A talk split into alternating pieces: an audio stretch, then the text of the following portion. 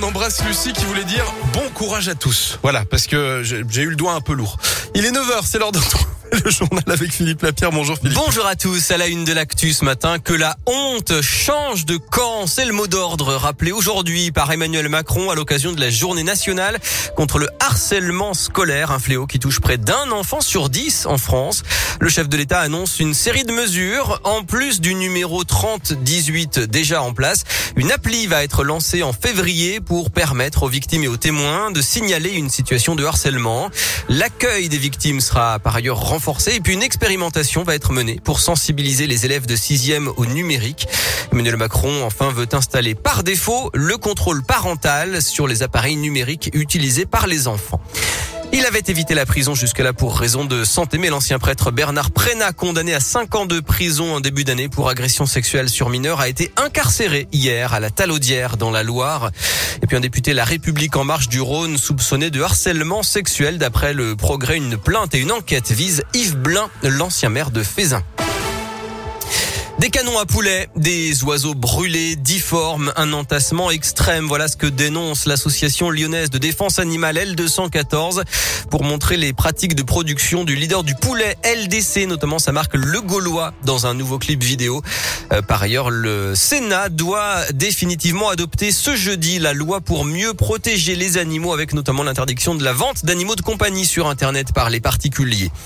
Quatrième jour de grève des chauffeurs de bus des transports en commun lyonnais. Aujourd'hui, il y a des perturbations que vous retrouvez sur radioscoop.com. Et puis, si vous devez prendre l'avion, attention à l'aéroport Lyon-Saint-Exupéry. L'embarquement est plus long avec la grève des agents de sûreté. Un conseil municipal à Lyon, en ce moment même, à l'ordre du jour, la candidature à la mission 100 villes neutres pour le climat d'ici 2030.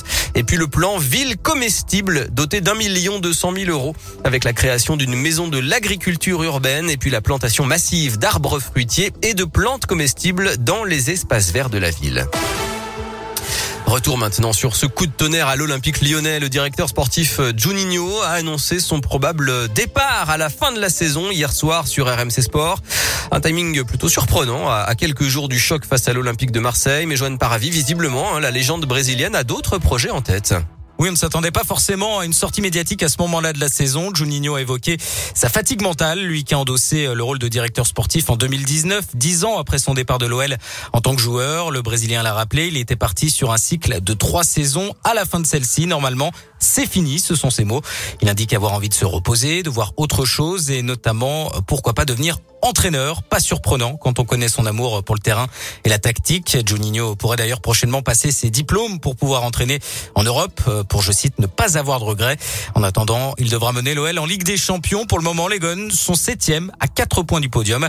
Alors forcément, après ces déclarations choc, les prochains mois du directeur sportif seront particulièrement scrutés par les supporters. Et l'OL, euh, on le rappelle, recevra l'OM dimanche à 20h45 pour le choc de la 14e journée de Ligue 1. Et puis en Ligue des Champions, l'OL a été battu 1-0 hier soir par le Bayern féminin à Munich. Les Lyonnaises restent en tête de leur groupe. Et puis enfin, c'est l'événement à Lyon et sa région, l'arrivée du Beaujolais nouveau aujourd'hui.